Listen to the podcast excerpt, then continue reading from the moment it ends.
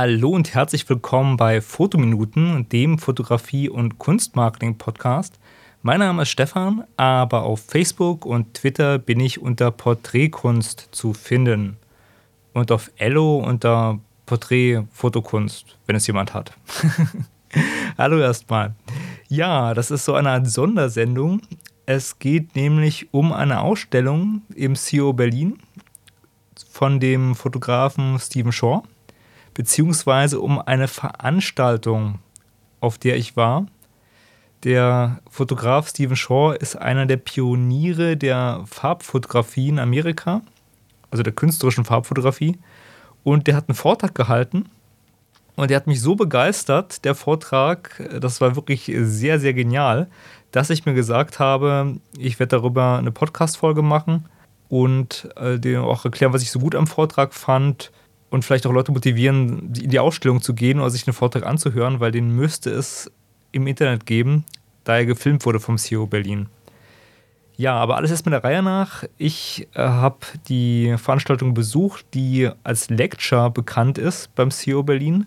Das bedeutet, das CEO Berlin macht Ausstellungen mit renommierten Fotografen und bietet dann immer nach der Eröffnung einen Lecture, einen Vortrag an, wo man Fragen stellen kann. Und ähm, Stephen Shore ist ein Fotograf, der mir was gesagt hat.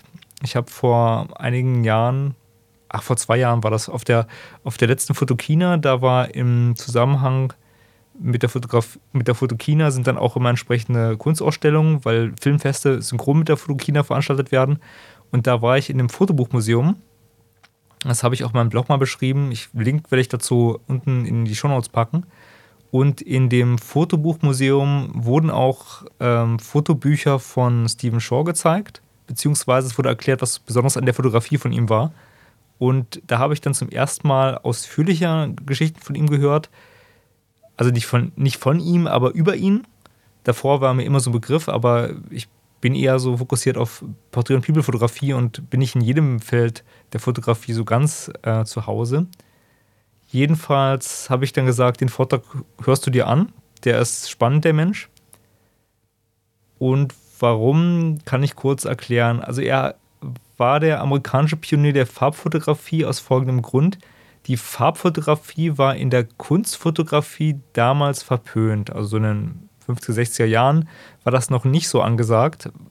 Und er hat dann angefangen mit Plattenkameras, also mit, mit einem Großformat, mit 8x10, Sachen zu fotografieren, die untypisch waren. Also Stadtbilder des amerikanischen Mittleren Westens. Und das sind die Werke, mit denen er auch nachher so größer bekannt geworden ist, sozusagen das ist alles in dem Bildband Uncome Places zusammengefasst, beziehungsweise in Uncome Places, da hat man halt die, ähm, die Bilder halt, die man kennen sollte oder die mit ihm verbunden werden, auch ganz oft.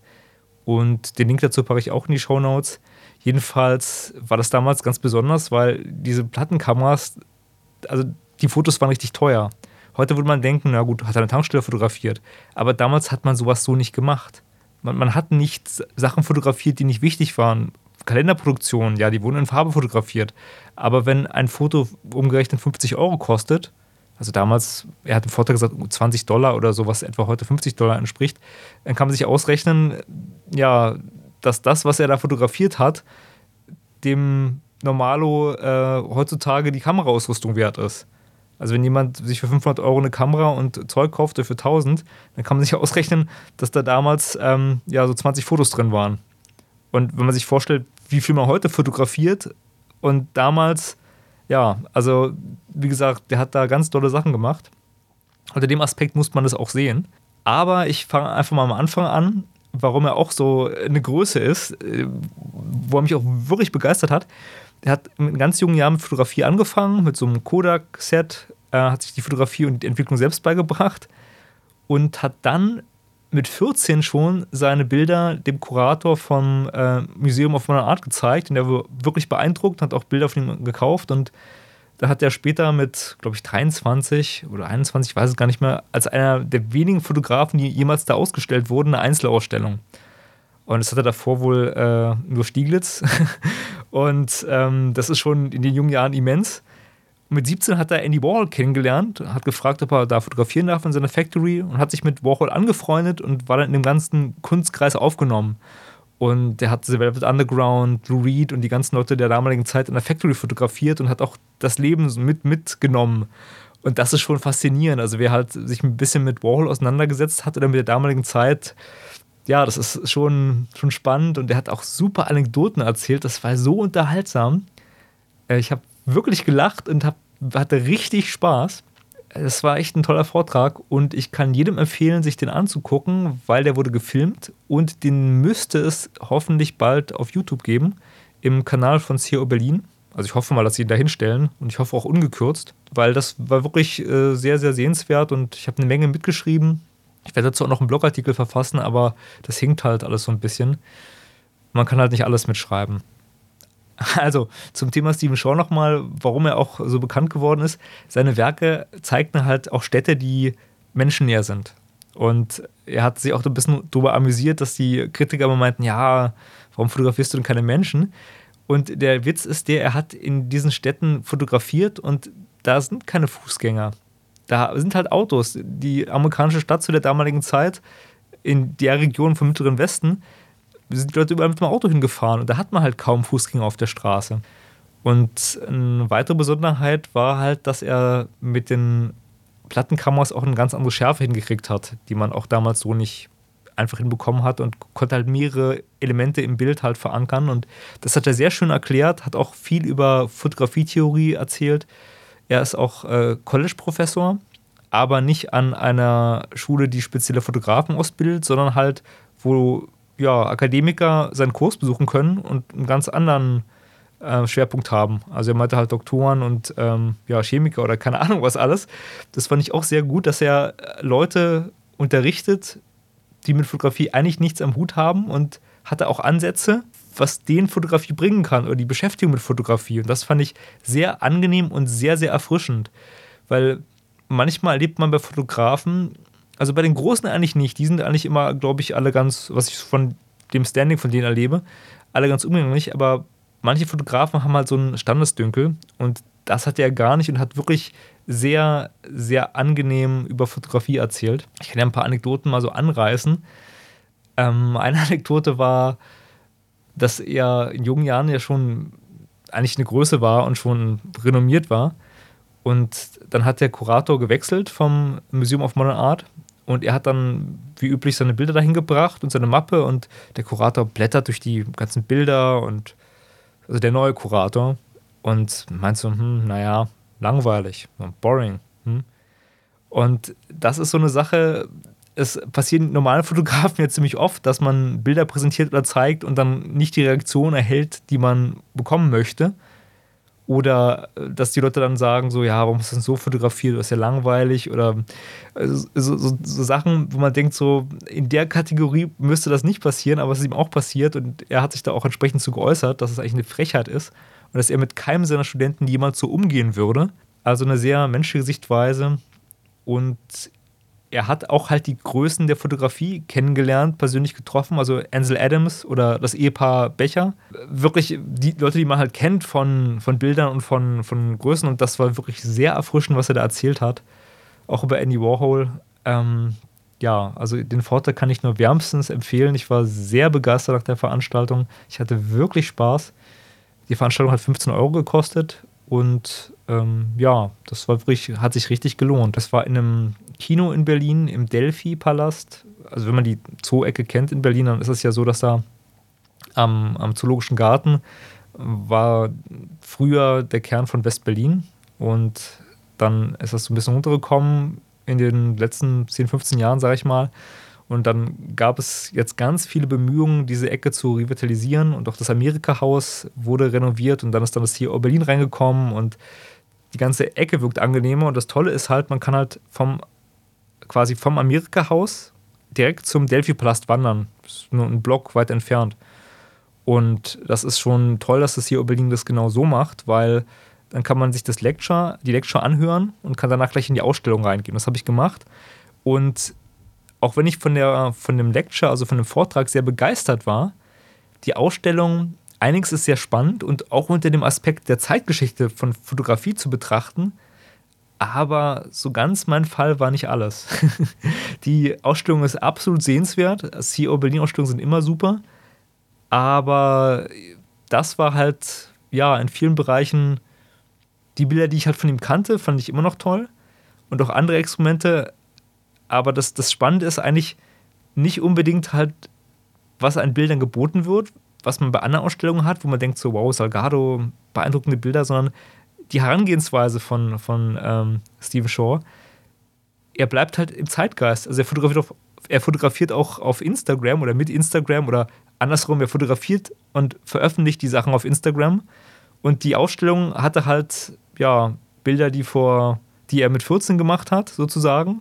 Und dann auch Bilder, die halt dann bei der Ausstellung entstanden sind die, über Instagram konnte man da auch Sachen sehen, die er aktuell gemacht hat. Und das ist schon sehr spannend, weil auch seine Sichtweise zu, zu der ganzen Thematik, moderne Kameras, und er meinte auch, naja, früher war es halt so, es gab halt keine Option zu seiner Großformatkamera. Das war das Einzige, mit dem er die Ergebnisse erzielen konnte, die er haben wollte. Und dann kamen halt die modernen Digitalkameras und er meinte dann, naja, das war dann als sie eine gewisse Qualität hatten, war das das Tool, was er sich immer gewünscht hatte. Weil man darf nicht vergessen, wenn man auf Film oder Platte fotografiert hat in Farbe, man konnte die Farbe halt nicht so eins zu eins festhalten. Das war wirklich schwierig, man musste es in der Dunkelkammerarbeit halt anpassen und man wusste halt, dass das wird nicht eins zu eins. Aber die modernen Digitalkameras, die kriegen das eigentlich sehr gut hin. Ich kenne auch alte Geschichten von anderen Fotografen, die ähm, damals für Künstler Bilder abfotografiert hatten und die Bilder sollten verkauft werden und der Künstler hat sich dann aufgeregt, dass die Gelbtöne, das ist nicht Cadmiumgelb, das ist, nicht das richtige Gelb, das ist nicht und dass manche Fotografen das einfach nicht so einfach hinbekommen haben, weil die Farbdarstellung im Filmmedium in der Entwicklung einfach mal schwieriger war. Also uns geht es heute besser, wenn man so will. Also es ist kurz gefasst, aber äh, es war spannend, was er dazu erzählt hat, weil er wirklich einer der Pioniere der Farbfotografie ist, der künstlerischen Farbfotografie seiner Sichtweisen, dass er heute auch modern arbeitet, dass er Print-on-Demand-Bücher fertigt, wo er eine ganz knappe Zeit hat, also 24 Stunden, und daraus dann ein Print-on-Demand-Buch macht, aus den Bildern, die er da schießt. Dass er seine Bilder nicht zuschneidet, dass er halt die Bilder genauso haben möchte, wie sie sind. Und auch andere Anekdoten, also sehr unterhaltsam, sehr erfrischend. Ich kann das gar nicht alles so zusammenfassen. Ich empfehle nur, guckt euch oder guckt euch, also hört euch den Vortrag an, beziehungsweise guckt ihn euch auf YouTube an und hört gut hin. Ja, das äh, waren so die Sachen. Einmal halt, dass es sehr motivierend war, dass er auch Rückschläge hatte, weil er hatte auch immensen Gegenwind. Also, was er, er so erzählt hat und auch die Aussage von ihm, die ganze Kritik und der ganze Gegenwind hat, nicht, hat nichts daran geändert, was er fotografiert hat und fotografieren wollte. Und das fand ich sehr beruhigend und angenehm, weil er hat am Anfang viel Lob und Aufwind bekommen und dann halt bei vielen Sachen auch ja, Kritik, weil er seiner Zeit vielleicht voraus war. Er hat zum Beispiel beschrieben, dass ein älterer Fotograf ihn beiseite genommen hat. Er war, glaube ich, in derselben Galerie, wurde er ausgestellt wie der Fotograf und meinte dann, naja, das ist ja alles sehr nett, was du da machst, aber für den war das ein wirkliches Anliegen, dass der nicht mehr mit Farbe fotografieren sollte. Weil seine Meinung war, wirkliche Emotionen kann man nicht in Farbe ausdrücken. In Farbfilmen, das geht nicht. Weil die, die Schwarz-Weiß-Fotografie, die war halt Kunstfotografie. Da wurde, hat man richtig die Prints selbst abgezogen und, und Farbe war so ein billiges, schäbiges Medium.